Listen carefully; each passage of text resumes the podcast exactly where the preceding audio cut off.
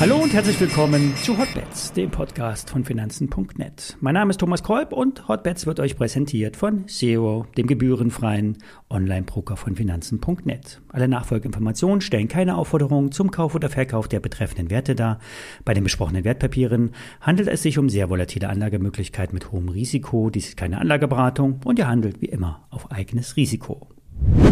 Wir starten gleich mit der Abstufung bei Klöckner. Der Stahlhändler soll nach Meinung des Frankfurter Privatbankhauses Metzler bald mit einer Gewinnwarnung um die Ecke kommen. Vorab, ich bin in die Aktie investiert und habe daher einen Interessenskonflikt, den ich hiermit anzeige. Metzler sieht vor allen Dingen die konjunkturellen Risiken für die Branche. Hier soll die Menge an Stahl deutlich schrumpfen, weil die Produktionsmengen der Stahlproduzenten heruntergefahren werden. Grund sind die hohen Energiekosten.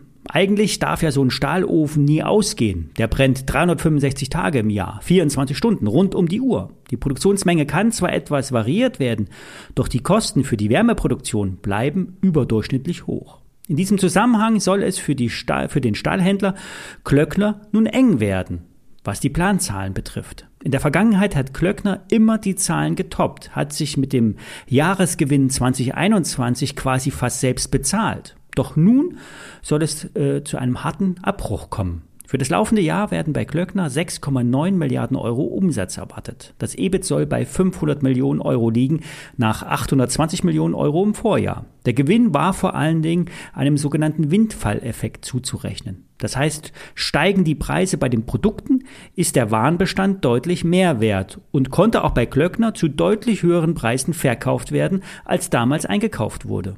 Dieser rollierende Effekt lässt sich auf Dauer natürlich nicht fortsetzen.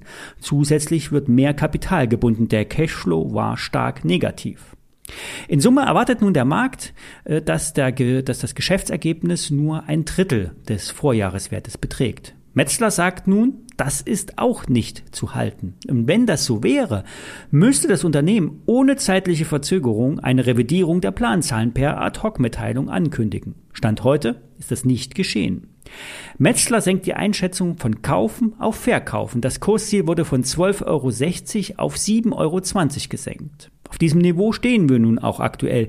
Die Aktie ist 11,5 Prozent im Minus. Auf dem aktuellen Niveau liegt auch das letzte Zwischentief bei rund 7 Euro. Sollte das ebenfalls brechen, kommen wir in die Region 5 bis 7 Euro.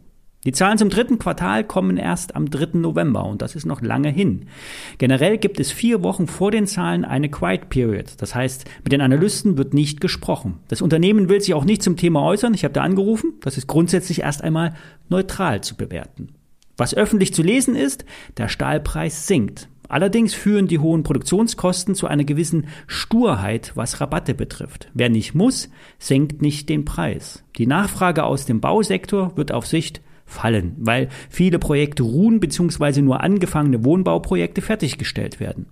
Wo allerdings der Staat oder dem äh, nahestehende Unternehmen im Lied sind, wird weitergebaut, egal was es kostet. Fazit, ich werde auf diesem Niveau nicht verbilligen. Verkaufen werde ich allerdings auch nicht. Metzler empfiehlt eher die ThyssenKrupp ähm, als Stahlwert. Hier hatte ich letzte Woche Freitag eine Sendung dazu gemacht.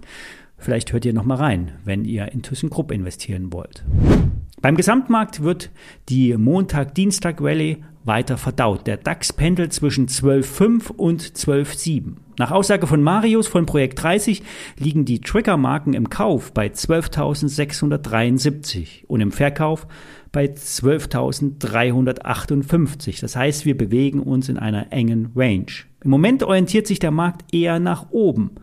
Entscheidend sind die Non-Farm Payrolls, die kommen am Freitag. Die NFPs sind die wichtigsten Arbeitsmarktzahlen. Fallen die schlechter aus, wird der Markt höchstwahrscheinlich weiter steigen. Bleibt der Arbeitsmarkt robust, wird die amerikanische Notenbank an ihrer Position festhalten. Das heißt, weiterhin schnell und stark die Zinsen anheben. Das würde im Umkehrschluss den Dollar weiter ansteigen lassen, die Renditen der Anleihen äh, auch steigen lassen und das würde schlussendlich wieder zu Stress im System führen.